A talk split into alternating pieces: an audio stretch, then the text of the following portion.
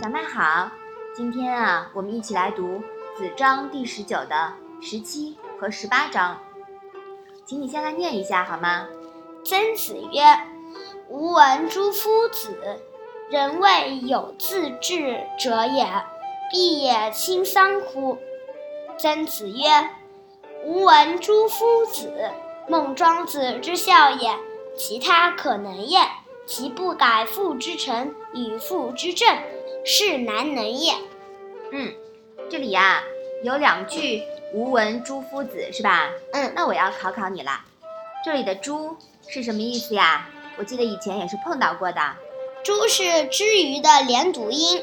嗯，对，这个“诸”呀很像现代化的这样子是吧？或者说是这样子是吧？嗯嗯，所以呀就是之于的意思啦。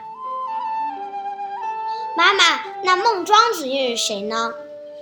孟庄子呀，是鲁国的大夫孟孙宿。这两章是什么意思呢？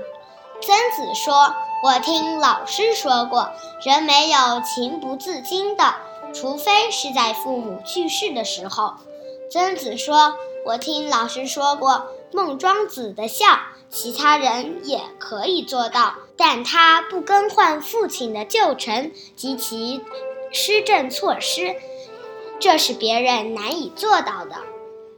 对，曾子从孔子那里听说过“男儿有泪不轻弹，只因未到伤心处”。父母重病之时，很多孝子哪怕倾家荡产，也要帮父母寻医救治，哪怕舍命换取。这是自治更深一层的含义。而孝的另一个境界呢，就是像孟庄子那样。无改于父之道，我们暂且不论这种做法是否合适，至少孟庄子这种孝心是难能可贵的。曾子以孝著称，曾子这么推崇孟庄子呀，也就不难理解了。好的，请你把这两章啊再来读一下。曾子曰：“吾闻诸夫子，人未有自治者也，必也亲丧乎？”曾子曰：“吾闻诸夫子，孟庄子之孝也，其他可能也。